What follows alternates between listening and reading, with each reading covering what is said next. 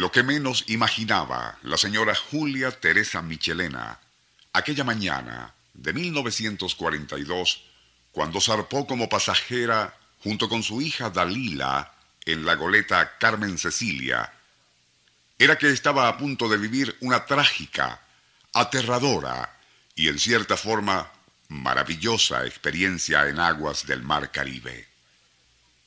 La embarcación había zarpado desde Maracaibo con buen tiempo, pero una vez cruzada la barra y a medida que se adentraban hacia el mar Caribe, el tiempo cambiaría amenazadoramente.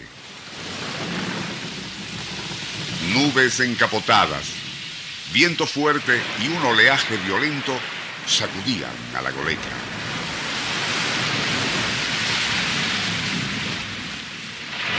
Faltando poco para las ocho de la noche, Julia Teresa se encontró, nunca supo cómo, flotando en un mar embravecido, pues la goleta había naufragado.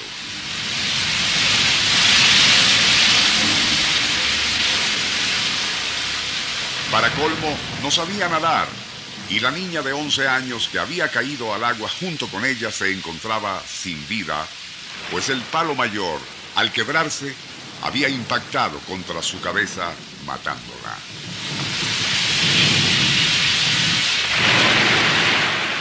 Aferrada a un trozo de madera para no ahogarse en aquel mar embravecido y sin esperanzas de ser rescatada en aquella oscuridad, la aterrorizada mujer solo atinó a encomendarse a Dios.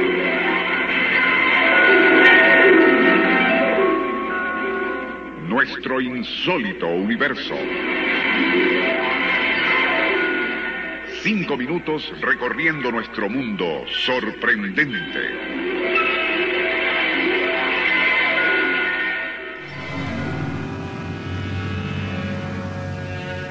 Aquella fue una noche de pesadilla para Julia Teresa. No sabía nadar y el trozo de madera al cual se aferraba con desesperación no era suficiente para sostenerla a flote. Para colmo, y en medio de aquella terrorífica oscuridad, percibió cuerpos rugosos que imaginaba eran monstruos submarinos rozando sus piernas y caderas.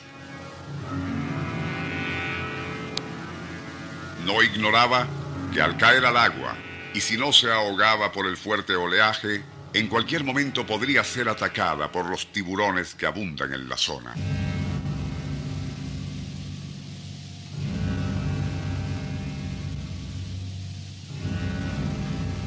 Eran motivos suficientes como para perder la razón, pero la mujer, gracias a su fe en Dios, logró conservar la cordura y soportar aquel horror hasta que comenzó a clarear en el horizonte. Pero con la luz de la mañana, sus temores se transformaron en pánico.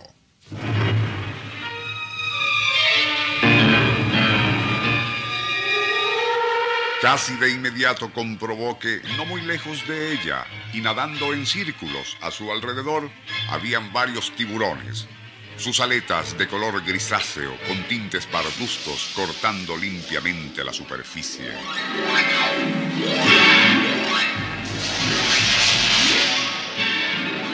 Pero, y cada vez que alguna de aquellas fieras rompía el círculo e intentaba acercarse para atacarla, ocurría un fenómeno sumamente extraño.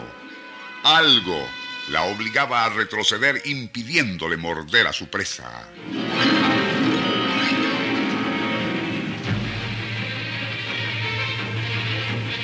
Fue entonces cuando Julia Teresa comprobaría asombrada que eran delfines los que parecían estarla protegiendo de los tiburones.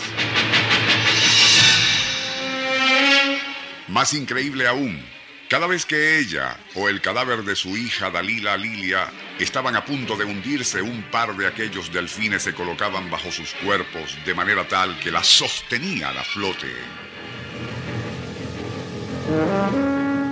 De aquella forma casi milagrosa, la atribulada mujer lograba mantenerse con vida y a salvo de la manada de tiburones que permanecía al acecho a su alrededor.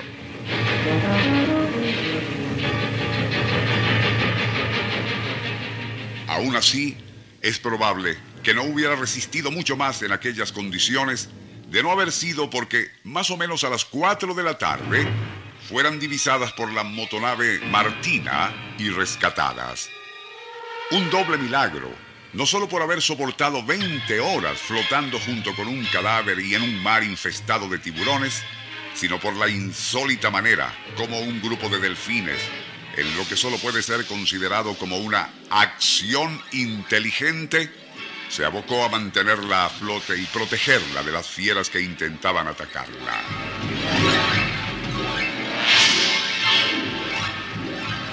Este caso verídico que hemos relatado nos fue remitido por Rafael Belloso, hijo de la protagonista, cuya odisea mereció en su momento un amplio reportaje en el diario Panorama de Maracaibo. Nuestro insólito universo. Email insólitouniverso arroba Libreto y dirección Rafael Silva. Les narró Porfirio Torres.